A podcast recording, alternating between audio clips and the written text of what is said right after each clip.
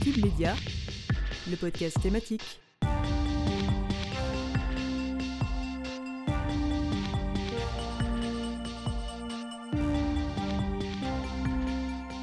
Bonjour à toutes et à tous, je suis ravie de vous retrouver aujourd'hui dans ce nouvel épisode de Cube, votre podcast préféré disponible sur absolument toutes les plateformes.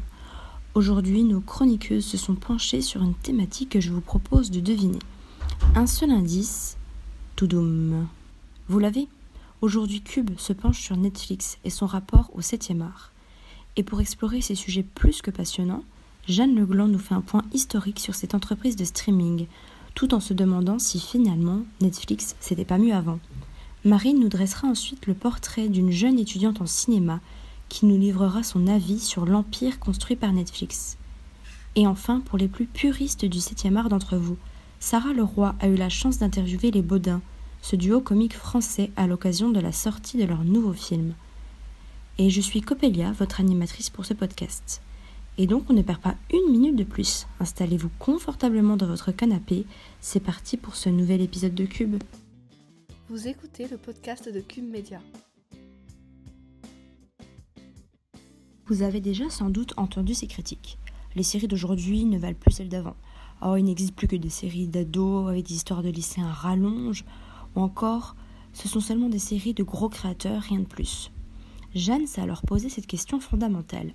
Est-ce que Netflix, c'était vraiment mieux avant? Elle revient donc sur cet aspect pour les plus nostalgiques d'entre vous.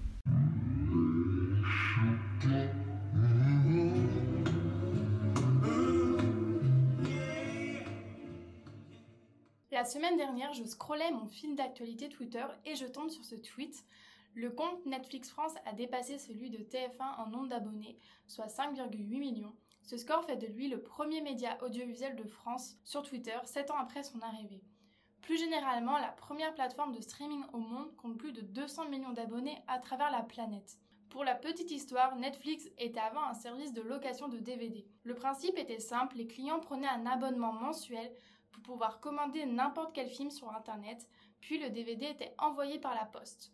C'est en 2017 que Netflix est devenu petit à petit un service qui propose des séries et des films sur Internet. D'ailleurs, pour les plus nostalgiques d'entre vous, vous pouvez toujours louer des DVD à Netflix. La plateforme française du To Doom regroupe plus de 4000 programmes. Si vous vous ennuyez, vous pourriez rester un très très long moment dans votre canapé, puisque cela correspond à 32 600 heures de séries et films. Autrement dit, le catalogue de Netflix peut se regarder en intégralité sur près de 4 années. Avec cette multitude de films et séries rien qu'en France, Netflix a bien changé depuis ses débuts. Alors je me suis posé la fameuse question, est-ce que c'était mieux avant? Vous l'avez tout aussi bien remarqué que moi, Netflix regorge de contenu mainstream, c'est-à-dire de contenu grand public qui reflète et façonne les courants de pensée dominants. On peut, en ce sens, regretter la ligne édito de la plateforme, jugée trop lisse par certains. Pourtant, cela n'a pas toujours été le cas. Netflix est parfois sorti du lot, comme avec la série Orange is the New Black. En effet, la créatrice Genji Kohan avait un peu de mal à faire développer son nouveau projet avec les chaînes traditionnelles et c'est pourquoi elle s'est tournée vers Netflix. Vous le savez sans doute, Orange is the New Black retrace l'histoire de plusieurs détenues femmes dans une prison aux États-Unis. Cette série a été un gros tournant dans l'histoire des séries, puisque le casting était majoritairement composé de femmes d'âge, d'origine, de milieu social et de cultures différentes. Et comme c'était dans une prison, les femmes étaient toutes habillées par la tenue classique des prisonnières et peu maquillées. Aujourd'hui, cela peut nous paraître anodin, mais c'était une véritable révolution en 2013. En effet, on avait toujours l'habitude de voir des femmes apprêtées, voire même sur leur 31 dans les séries. C'était aussi l'une des premières fois que la communauté LGBTQ+ était réellement représentée. Il fallait avant se contenter de regards furtifs entre deux personnages ou au mieux du célèbre meilleur ami gay. Depuis le succès de la première saison, Netflix a compris qu'il fallait miser sur la diversité des minorités. Cette diversité, représentée aussi bien par la communauté LGBTQ+, que par les personnes racisées, est devenue l'une des marques de fabrique de Netflix. Ce mouvement influence même le reste de l'industrie cinématographique, comme en témoigne par exemple la volonté de Marvel avec peut-être, et on l'espère, un Spider-Man bisexuel. Au-delà des contenus, Netflix avait à l'origine l'image d'un refuge pour les petits créateurs. Ils avaient totalement carte blanche vis-à-vis de la longueur des séries, mais aussi des épisodes. Cette liberté était à l'époque une vraie prise de risque pour Netflix. On peut penser par exemple à la série The OA, où le premier épisode fait environ 1h30, le second 30 minutes, puis enfin 50 minutes. On était donc loin des formats des chaînes traditionnelles. Or, aujourd'hui, Netflix privilégie les partenaires avec les créateurs connus et laisse moins de chance et de liberté aux plus petits. Pour terminer, avec ces 4000 programmes en France, on s'y perd un peu face à toute cette offre. Et c'est clairement la stratégie de Netflix qui souhaite devenir une chaîne de télévision. Les émissions de nourriture ou encore les épisodes de télé-réalité montrent bien qu'on est loin des séries de prestige du début. Vous l'aurez compris, aujourd'hui la plateforme est loin de faire l'unanimité et à juste titre. Alors maintenant, est-ce que c'était mieux avant? Je ne saurais répondre à cette question. Mais les soirées Netflix and chill, vous le savez tout aussi bien que moi, restent toujours dans nos cœurs. Merci beaucoup Jeanne pour ta chronique qui a sans doute remémoré beaucoup de souvenirs à nos auditeurs. En tout cas, ce fut le cas pour moi. Et si pour nous, Netflix est un passe-temps, pour les étudiants en cinéma, il ne s'agit pas seulement d'un moyen de se divertir. Réalisateurs, scénaristes, producteurs, autant de professions qui font rêver ces étudiants et dont Netflix a fondamentalement besoin. Ils font partie d'une nouvelle génération qui va devoir potentiellement travailler avec cette grosse entreprise. C'est Marine qui est allée à la rencontre d'une étudiante en cinéma pour savoir comment une future cinéaste perçoit l'empire construit par Netflix.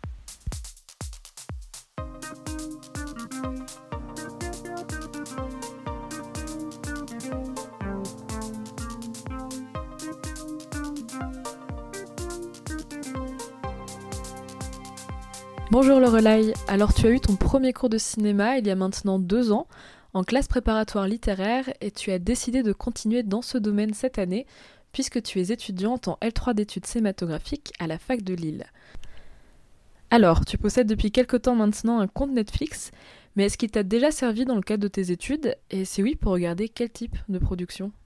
Euh, Donc dans le cadre de mes études, il m'est arrivé de d'évoquer effectivement Netflix parce que ben, je pense que à l'ère euh, du numérique et tout ça c'est impossible de s'en passer maintenant mais euh, euh, j'avoue que c'est plutôt dans une perspective critique qu'on qu'on y, fait y fait référence.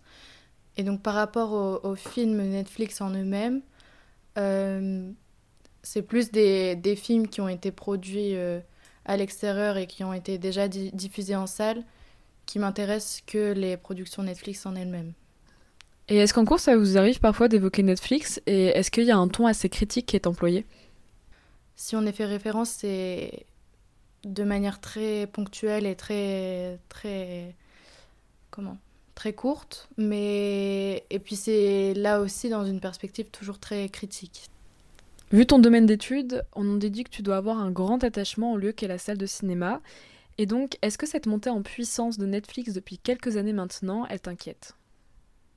Rien qu'en regardant les chiffres, on se rend compte que le nombre de spectateurs de la salle de cinéma euh, est, en, baisse, malheureusement. Mais je pense qu'il y a un public de cinéma qui reste attaché à la salle. Euh, enfin, ouais, la salle euh, en tant, que, en tant que lieu, quoi, pour vivre le cinéma. Donc, donc ça, ça, ça m'inquiète pas toi, plus tard, tu aimerais travailler dans le domaine de la réalisation. Et est-ce que tu penses que tu accepterais de travailler pour Netflix si un jour l'occasion se présente? Et est-ce que tu y as même déjà pensé? Euh, Il est vrai que la question m'a déjà effleuré l'esprit. Euh, maintenant, je pense que la réponse n'est pas, euh, n'est pas automatique pour l'instant.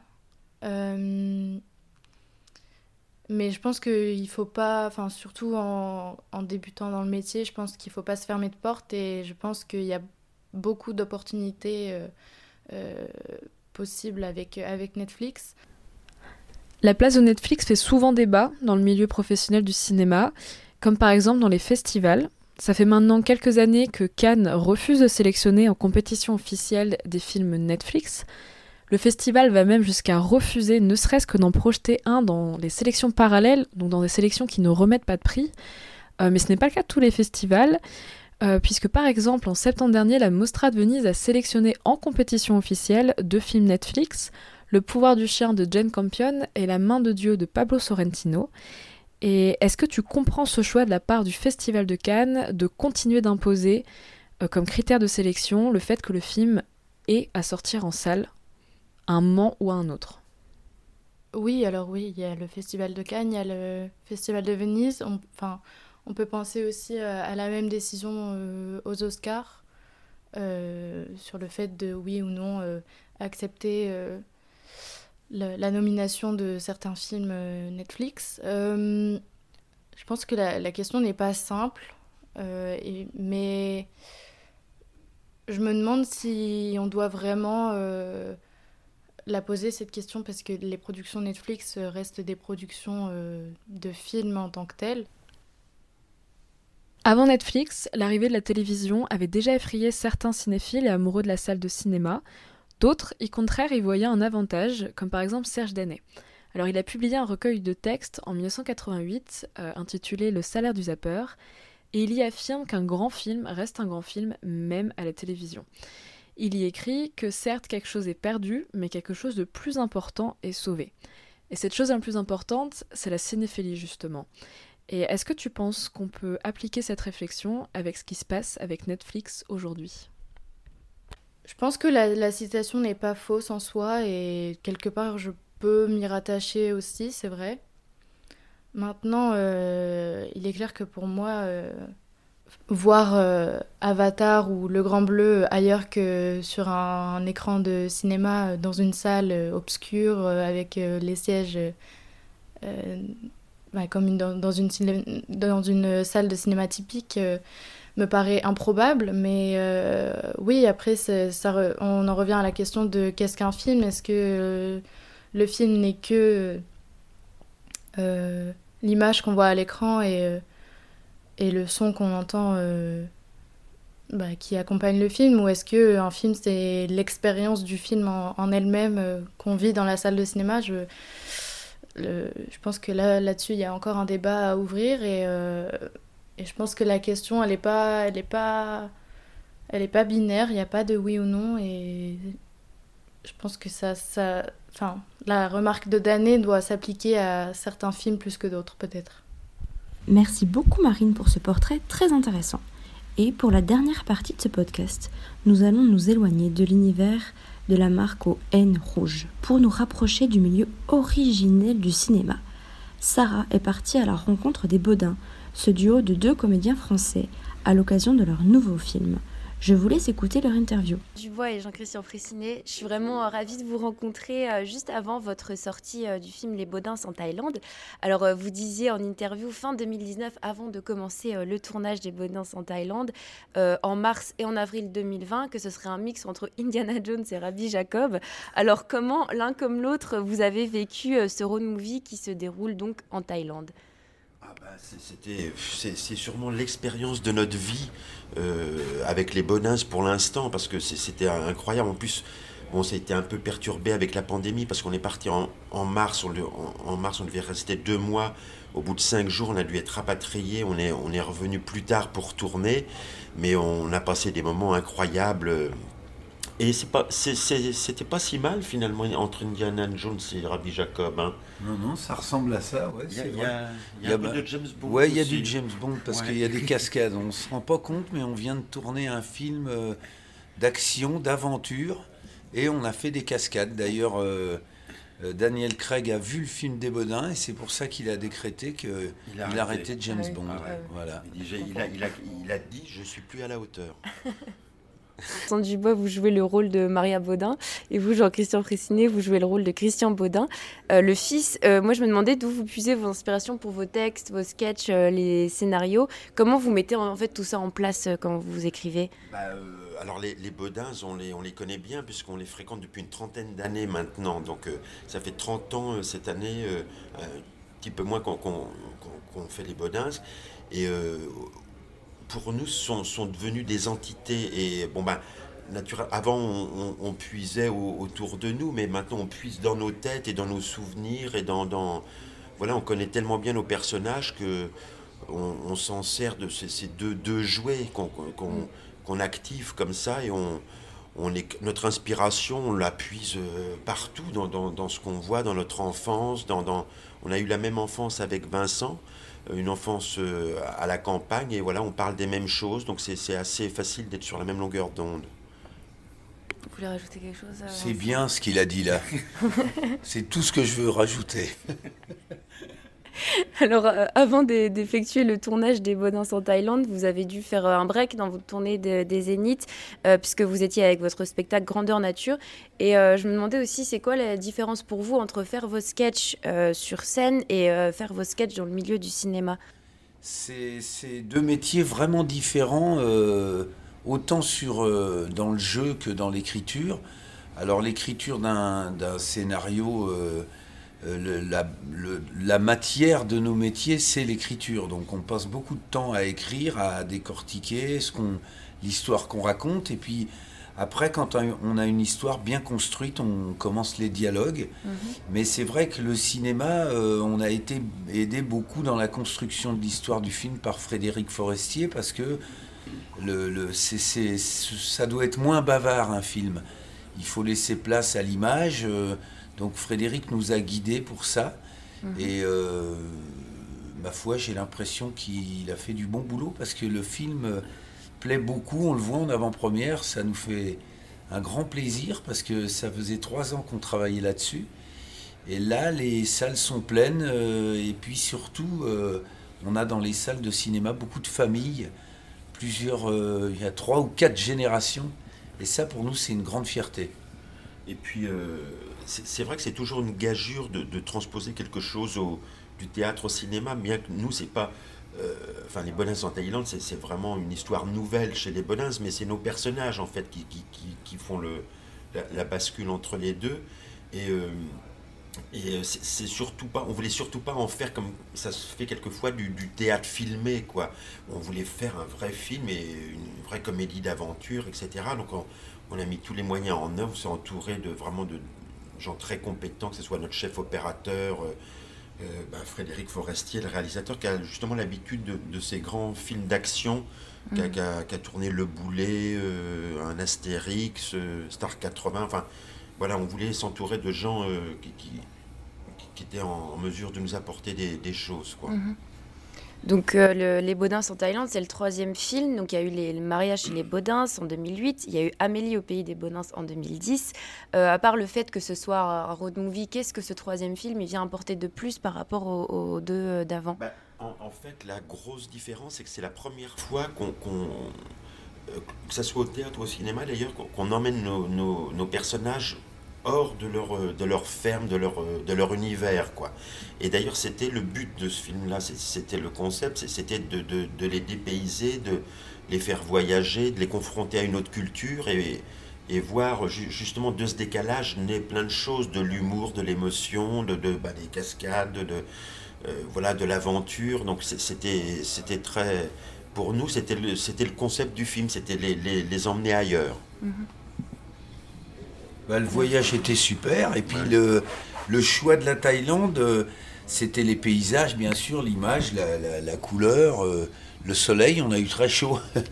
Euh, mais aussi et surtout le peuple thaïlandais, parce que la culture thaïlandaise avec le bouddhisme, c'est, on s'est aperçu que c'est une philosophie qui était assez proche de nos personnages, le, le respect de la famille, des anciens, la connaissance de, de, de la terre.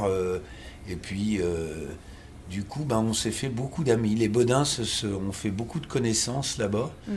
Il y a eu des rencontres euh, très, très touchantes.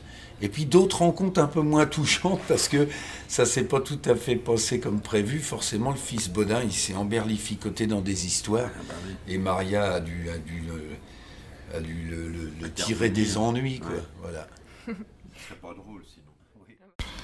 Merci beaucoup Sarah pour cette interview qui aura su séduire les adeptes des salles obscures et des séries Netflix.